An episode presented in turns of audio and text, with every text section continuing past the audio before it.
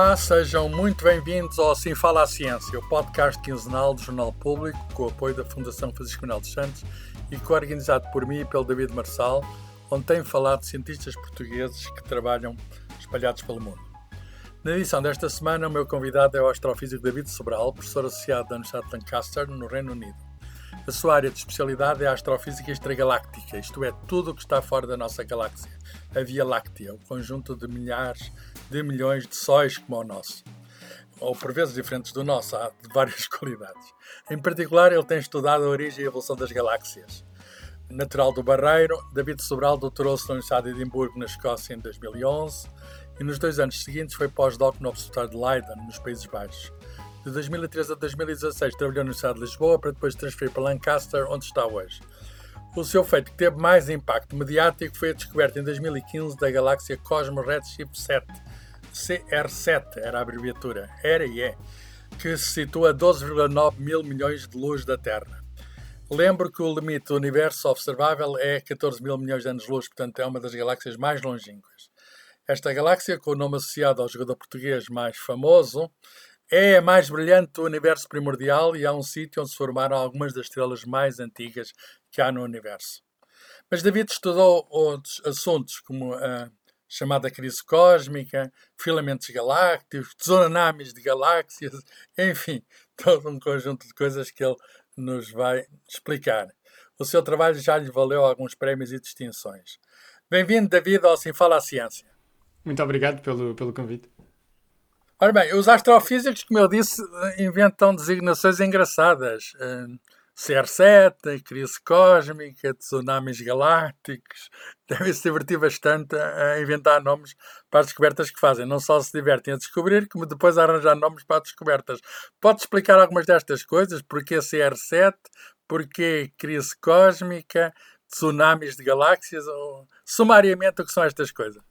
Eu acho que passa pela preocupação de, de comunicar ciência, pelo menos da minha parte. É muito importante. Acho que, para quem não sabe, por exemplo, o, o universo está em crise há cerca de 11 mil milhões de anos. Quase ah, não é só há... aqui na Terra? Não, não é, é, só, aqui, aqui na Portugal? Não, o universo é uma espécie de Portugal, não é? Que está, está basicamente em crise 80% da sua idade. Desde, desde que nasceu. Mas o, o que isso significa, em termos muito concretos, é que se viajássemos no tempo e pegássemos assim no volume do nosso próprio sistema solar e contássemos quantas estrelas é que o universo estava a formar, eram cerca de 30 toneladas por minuto. Muita, muita estrela. E se repetirmos a, a, a, mesma experiência hoje em dia, é apenas uma tonelada por minuto. Portanto, estamos a falar de uma, uma economia que decresceu 30 vezes nos últimos 11 mil milhões de anos. Quer dizer, já não há estrelas, já, já não há tanto fabrico de estrelas como havia antigamente. Ou seja, ainda há, não é? Uma tonelada de estrelas por minuto no volume do sistema solar ainda é, é, é, é obra, ainda há imenso oxigênio, Mas carbono, comparado com a época de ouro, do início... Exatamente, comparado com o que era, uh, não estamos a produzir tanto. Acho que as boas notícias para a vida é que essa produção, assim como se não houvesse amanhã, não é? de quase 30 toneladas de estrelas por minuto no volume do sistema solar, levava também imensas supernovas. E estas supernovas não são coisas que a vida goste, porque podíamos levar com ondas de choque, com radiação que destruiria a vida. Portanto, há também um aspecto bom neste universo um pouco mais calmo, em crise de meia-idade, que provavelmente permitirá a vida colher os frutos de todos esses elementos que foram produzidos. Sim, mas uh, falaste em crise de meia-idade. Nós temos, inevitavelmente, nós seres vivos, uma morte. O universo parece que não, que é eterno, não é para a frente. Acho que depende muito, uh, depende muito do que é que vai acontecer, depende muito de coisas que talvez possamos ter a oportunidade de discutir, como a energia escura, e neste momento parece que o universo possa ter uma espécie de morte em que uh, o universo está em expansão, esta expansão está a ser acelerada, e portanto é possível que no futuro eu vá para o desemprego, quer dizer, não, não vou estar por cá, mas a astronomia extragaláctica vai deixar de existir daqui a trilhões de anos porque as galáxias vão se estar a, a, afastar umas das outras mais rapidamente do que a luz. Estão lá tão longe, não é? Que mal sabia. Exatamente, vão estar, a expansão do universo vai ser, vai ser mais rápida do que a velocidade da luz, o que significa que nós vamos deixar de ver, vamos, vai ser impossível perceber que, por exemplo, o universo teve um início, que teve um Big Bang. Mas, mas por outro lado também não há estrelas e galáxias estão fora que entram para dentro do universo observável? Não, porque, exatamente porque, tanto quanto sabemos, quando a gravidade não está a atuar, o universo está a criar espaço-tempo. E isto faz com que, sobretudo porque esta criação está a ser acelerada, as coisas estão cada vez mais distantes e mais distantes umas das Está outras. cada vez mais vazio, não é? Há cada É vez uma mais parte vazio. da crise é essa. Exatamente. vazio crescente. Bem, vazio, a crise cósmica está explicado. Uh, o, o, porque o CR7? Vocês fizeram o, o nome da galáxia de uma abreviatura da CR7, não era? Ah, exatamente, foi intencional. Começou um pouco com uma brincadeira entre mim e o meu aluno de doutoramento, o Jared Mati, que neste momento trabalha no, no ETH em Zurique e ganhou, ganhou alguns prémios mundiais pela melhor tese de doutoramento, também pelo trabalho na, na CR7. E na altura estava com ele no Observatório Astronómico de Lisboa, era na altura em que eu tentei voltar para Portugal, e tínhamos descoberto estas duas coisas uh, espetaculares. E uma delas era assim um bocadinho mais anã, a outra muito vistosa, e começámos a brincar que se tratava de uma competição entre, entre o Ronaldo e o Messi.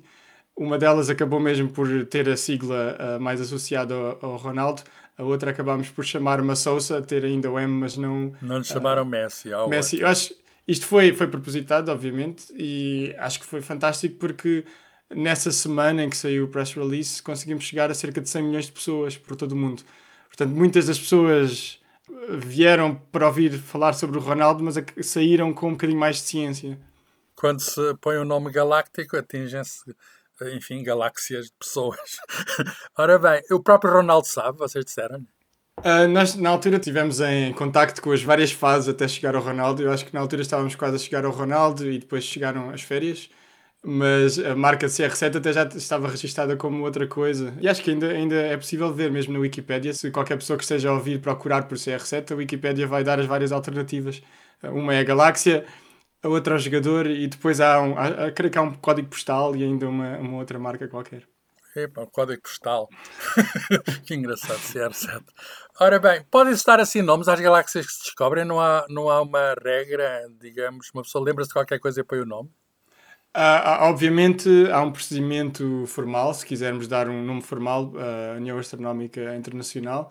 O nome formal da CR7 é muito menos interessante, é, é J1000 mais 0148, basicamente as coordenadas. Não sabes de cor, sabes de cor, uma espécie de código postal. Código postal, mas, mas se eu disser isto às pessoas, as pessoas não vão saber. E, mas dentro da comunidade científica, se eu falar em CR7, toda a gente sabe.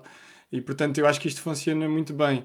O, o, isto é uma espécie de uh, um nickname, uma... É uma abreviatura, é uma alcunha, alcunha. Sim, uma alcunha, exatamente, que ajuda. E nós só fazemos isto quando é uma galáxia ou uma fonte muito, muito especial, não é? Que é discutida rotineiramente. E aí, normalmente, uh, damos, damos assim esta... Como é que foi descoberta, David? Foi um telescópio situado onde? Com imagens escolhidas como? A descoberta acabou por ser o fruto de vários, vários anos a levar com nãos e com não é possível e com o que é que vocês estão a fazer, estão a perder tempo. Portanto, teve a ver com vários anos à procura e a fazer estes levantamentos em grandes áreas no céu à procura das galáxias mais distantes, que a maior parte das pessoas achava que não existiam e por isso não procurava por elas. Na prática, como é que encontramos? Utilizámos um, um telescópio no, no Havaí, é o maior telescópio que tem um, um campo de visão muito grande, é o Subaru, que em, em japonês é a constelação das Pleiades. E o que nós usamos é um conjunto de filtros. O pessoal está habituado a ter, sei lá, às vezes filtros nos óculos ou a ver aquelas imagens espetaculares em vermelho, às vezes, das zonas de formação estelar. E nós temos um filtro especial para viajar no tempo, neste caso a quase 13 mil milhões de anos, e usámos esse filtro para mapear o universo distante. E conseguimos encontrar na altura duas super brilhantes, a CR7 mais brilhante de todas. Mas obviamente que este telescópio foi o primeiro passo, depois fomos ao telescópio no, no Chile e a outra no Havaí, o Keck, para confirmar a distância.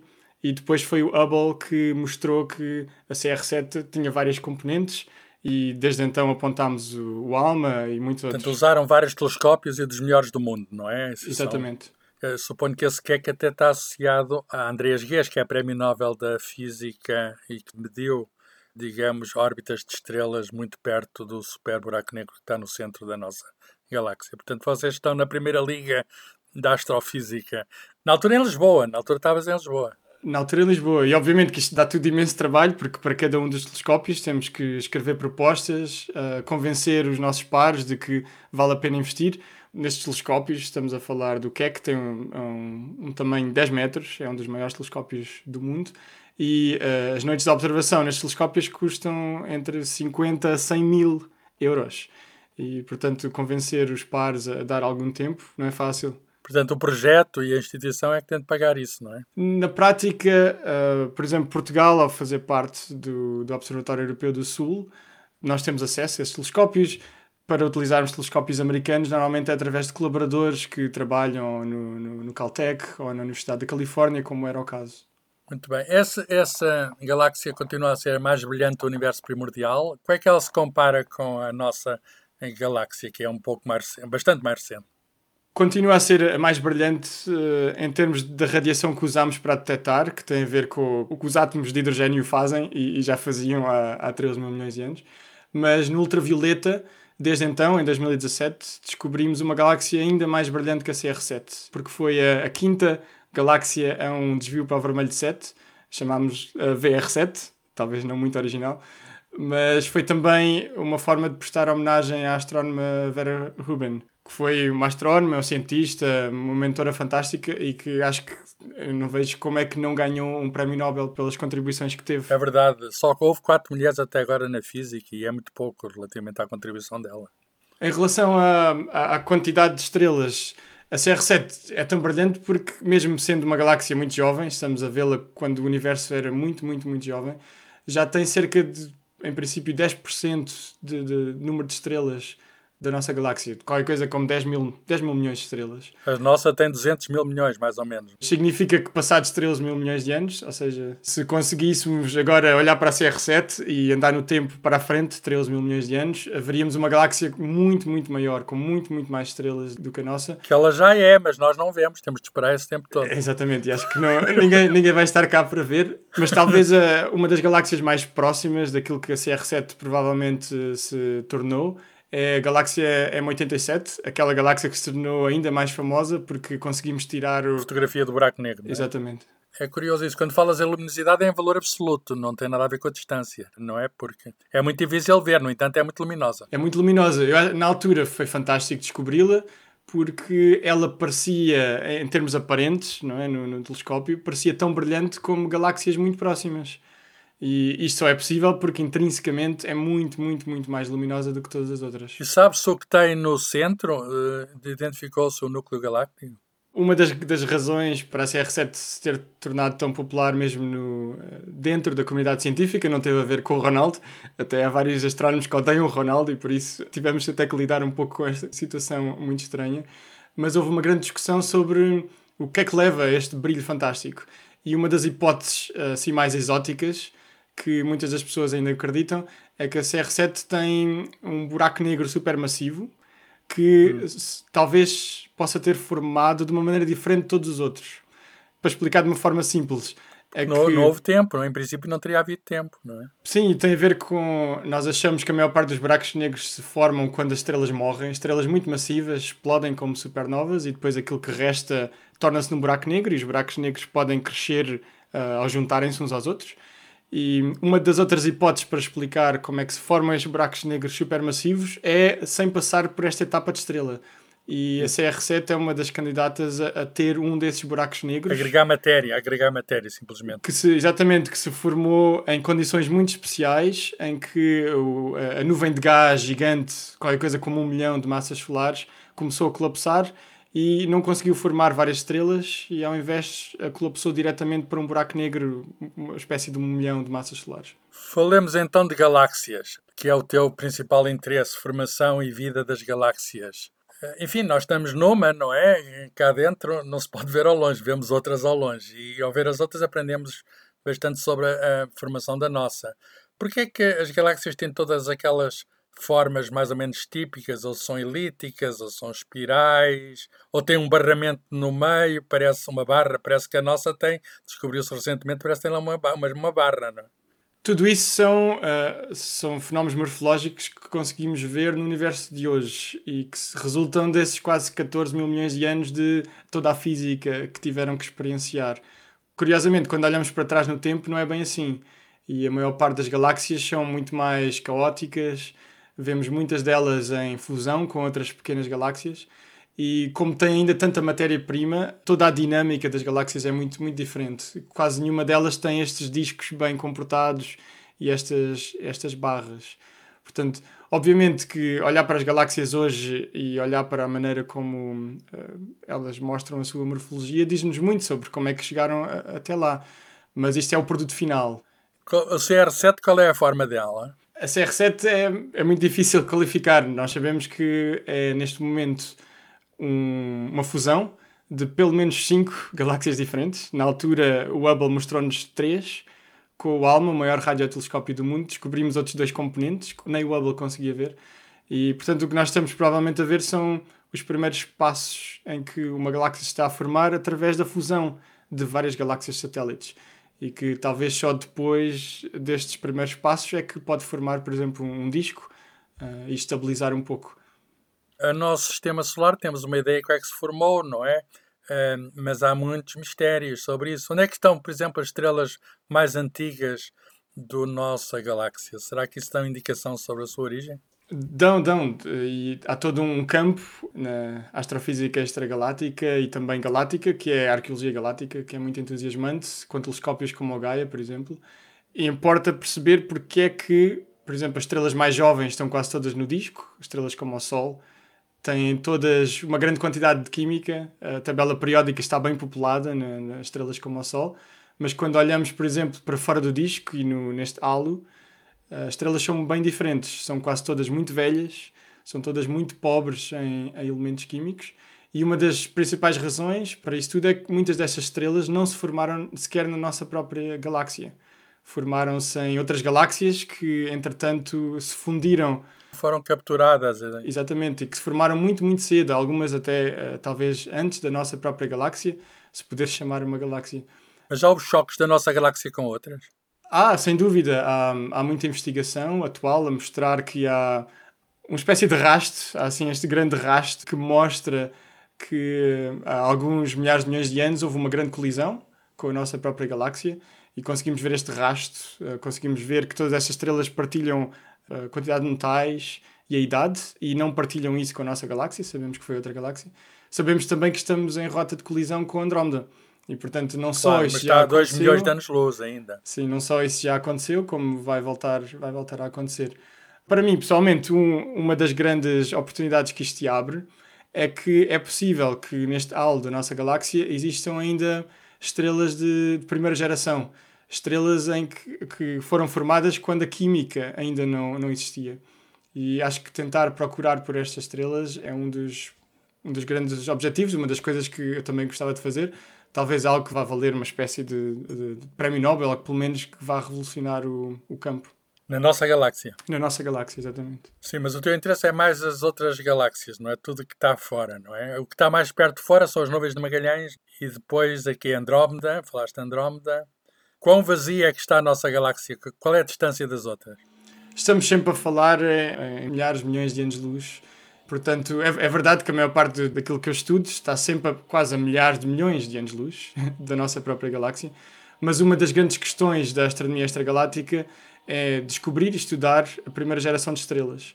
Por isso é que, uh, às vezes, aliar-nos aos uh, arqueólogos galácticos uh, pode levar a, frutos muito importantes. É uma espécie de Indiana Jones. Sim, é uma espécie de. nós somos mais, assim, nós usamos telescópios como o DeLorean, não é? Mais regresso ao futuro, e eles são mais Indiana Jones, e eu acho que juntar o, o Indiana Jones e pô-lo no, no DeLorean cria todo um conjunto de potencial. E acho Muito que esta, esta fusão é mais interessante ainda porque a maneira como eu estou neste momento a, a procurar por essas estrelas na nossa própria galáxia é utilizar um dos filtros que eu construí para descobrir galáxias distantes e, portanto, às vezes coisas que foram construídas para descobrir e estudar o universo distante podem ser também aplicados depois. É um para... filtro físico ou é software? Né? É um filtro físico mesmo, assim, mais ou menos do tamanho de uma, de uma folha A4. Costumas ir a esses telescópios e colocar o filtro e essas coisas? Costumamos, muitos dos filtros são, são construídos de raiz, exatamente para fazer as, as experiências. E normalmente enviamos os filtros, não levamos nós, também porque há, há todo um problema com, com a alfândega, uh, é? garantir que as coisas não, não pode são... entrar com um filtro na mão. Exatamente, porque, porque, são coisas caras, de, de, às vezes 10 mil, 20, 20 mil euros, é sempre problemático, mas normalmente depois fazemos uh, a primeira luz, uh, observamos o filtro, caracterizamos o filtro e começamos a fazer ciência. Diz que há quem vai para a astrofísica porque gosta do surf no Havaí. sim, sim. Vocês vão a sítios exóticos, não é? Vão a sítios, altas montanhas no Chile, não é? Mas aí é uma vida muito solitária, mais que no Havaí. Talvez mais do que no Havaí. E é verdade, esse aspecto também me atraiu muito. Um dos, eu acho que um dos, dos melhores aspectos do meu doutoramento na Escócia em que sofri muito porque não estava habituado a, ao frio, a, ao frio e, e, sobretudo à noite, não é? O, às três da tarde ser noite é uma coisa que para um português afeta muito, porque nós estamos habituados, é noite, acabou o trabalho. E às três da tarde é, é complicado. Está bem, mas para um astrónomo ter noite cedo é bom. Claro, mas quando se está a começar no doutoramento ainda não, não sei bem um astrónomo, é mais assim uma espécie de proto-astrónomo. Mas uma das coisas que eu era obrigado a fazer, assim, entre aspas, era que de seis em seis meses eu ia até ao Havaí para observar no, no, nos telescópios, a mais de 4 km de, de, altitude. Essencialmente foi durante essas rondas de observação, eu acho que fiz mais de 50 noites nesses primeiros 4 anos, que estava a utilizar filtros para viajar para trás no tempo e que levou depois a essa descoberta do estudo que mostrou esta grande crise cósmica. Muito bem. Falemos então de alguns assuntos atuais da astrofísica. Planetas extrasolares. Conhece-se algum fora da nossa galáxia? Aqui já se conhece a nossa galáxia cerca de 4 mil. E fora, alguma indicação? Curiosamente, creio que no ano passado, 2020, foi anunciada a primeira, o primeiro potencial planeta extrasolar na galáxia M51. E isto é muito complicado porque a maior parte dos planetas que nós descobrimos, nós precisamos de estar a olhar para uma estrela em particular. E quando começamos a olhar para galáxias distantes, é impossível ver estrelas individuais. O que nós estamos a ver sempre é um conjunto de estrelas assim num, num pixel. Isto foi feito, tanto quanto sei, com raio-x em Harvard, mas de certeza que o pessoal é tão criativo que nos próximos anos, de certeza que vão aparecer mais, mais candidatos. Tu acreditas que há planetas por todo lado, mesmo nas outras galáxias? Eu acho, acho que sim, acho, acho que não há nenhuma razão para achar que a nossa galáxia é diferente e, pelo menos na nossa galáxia, há pelo menos um planeta por estrela. Portanto, estamos a falar de qualquer coisa como 100 mil milhões de planetas por galáxia e, portanto, é, é, é fazer as contas. Exatamente. Não faltam terras por aí, eventualmente com vida. Mas outro tema, que enfim, que já falámos, os buracos negros. Nós acreditamos que, sei lá, que a maior parte das galáxias até tem um buraco negro lá no meio, não é? Em princípio, todas. Tanto quanto sabemos e a, a maneira como nós achamos que as galáxias formam e evoluem, passa por ter sempre um buraco negro supermassivo no seu centro Há ainda várias dúvidas sobre como é que se formaram, se foi através de, da morte de estrelas, se foi através deste colapso direto, como a CR7 é um, é um dos candidatos. E hum, acho que uma das grandes conquistas nos últimos dois anos foi tirar uma fotografia, é? utilizando a Terra como um telescópio, este trabalho global da humanidade, a NEM87, e também mostrar que a nossa própria galáxia tem um buraco negro que valeu o Prémio Nobel. É, é muito interessante essa questão dos super buracos negros. Hoje fala-se muito em núcleos galácticos ativos e há muito trabalho, astronomia multimensageiros, sobre isso, não é? Tu também estás um pouco envolvido nessa área? Sim, sem dúvida. Acho que é impossível estudar galáxias sem estudar aquilo que para mim é uma parte integrante de, da galáxia, que é o seu buraco negro supermassivo. O que eu me dedico mais é tentar perceber como é que estes buracos negros supermassivos crescem no contexto da sua galáxia. Ou seja, será que crescem mais rapidamente do que, do que a galáxia? Será que a galáxia cresce mais rapidamente? Ou será que estão numa, numa relação assim mais simbiótica? E curiosamente, pelo menos nos últimos 11 mil milhões de anos, o que nós vemos é que parecem estar numa relação simbiótica. Quando o buraco negro cresce mais, a galáxia cresce mais, mas em geral, para a maior parte das galáxias, a galáxia está a crescer à volta de mil vezes mais rapidamente do que o buraco negro. Portanto, isto leva que, obviamente, o buraco negro, mesmo sendo muito massivo, continua a representar apenas uma fração da massa da galáxia. Ora bem, para terminar, dois dos grandes mistérios então da astrofísica e da ciência em geral, não é? Se descobríssemos isto, enfim, o prémio Nobel estava aí à porta.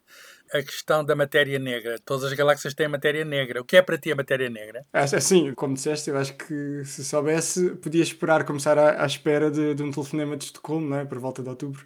Acho que para já é, é, é complicado saber o que é, mas curiosamente eu acho que isto é, é super interessante e é, é, é, muito interessante. Não tens palpites sobre que ninguém sabe, eu sei que ninguém sabe. Tenho, obviamente, palpites, mas eu acho que uma das coisas mais interessantes é que a matéria escura é assim o, uh, o sonho de qualquer aluno meio cabla em física, porque significa que a única coisa que precisamos saber é a gravidade, é gravidade de Newton. Basicamente, um aluno de física que saiba gravidade, mas que não saiba nada de eletromagnetismo. Não tem, não tem que ir às outras cadeiras, não é? Basta a primeira. E consegue descrever matéria escura, que é a, a parte dominante do universo, 80%. Serão partículas desconhecidas? Uh, os grandes candidatos são partículas desconhecidas, completamente desconhecidas, ou talvez neutrinos, estas partículas que interagem mesmo muito pouco, e talvez até uma nova espécie, ou dentro das espécies de, de neutrinos que, que, possa ser. Há, claro, estas explicações mais exóticas de que a matéria escura é matéria normal, mas num universo paralelo. Mas eu acho que isso tem mais. Uh... Isso é um pouco ficção científica. É mais, mais complexo. mais complexo também, porque. Se... Então, e a energia escura, que é outra coisa completamente diferente, que é a tal força antigravidade que faz com que a expansão do universo seja acelerada é o mistério ainda maior esse, que a matéria negra. Esse é mesmo a vergonha total, não é? Porque não só não sabemos o que é, mas também não sabemos como é que funciona. Uh, mas por outro lado, é, é, é, aquilo que de certeza que vai dar pelo menos um Nobel, talvez dois, quem sabe três. Pois, então, são as grandes perguntas que temos hoje. É muito bom ser astrofísico nesta altura, porque temos grandes questões a resolver e está na altura, sei lá, de aparecer de aparecer alguém ou várias pessoas, na a ciência faz em equipa, que consigam, enfim, desenlaçar estes nós David, para terminar mesmo agora, que o nosso podcast, o tempo está a acabar, se não temos a eternidade como tem o universo pela frente. Estás, há uma distância de Portugal que é muito mais pequena do que os anos-luz que tratas no teu trabalho profissional e, portanto, vejo cá muitas vezes, suponho eu, agora menos por causa da falta de viagens aéreas, parece que os britânicos agora têm problemas com viagens a Portugal. Uh, mas pergunto, uh, como é que vês a ciência, em particular a tua área aqui em Portugal? O que é que é preciso fazer para brilhar ainda mais? Sim, é, é verdade, mantenho imensas ligações, uh, vários alunos que, que por vezes supervisiono e também eh, na ligação ao, aos jovens cientistas alumni e ao concurso de jovens cientistas investigadores. E também até eh, este ano a Sociedade Portuguesa de Astronomia, que eu faço parte da direção, deu-nos esta missão de organizar o Encontro Nacional da Astronomia, abrindo muito mais a, aos portugueses que estão pelo mundo, que vai, vai decorrer em, em setembro. Podes fazer propaganda.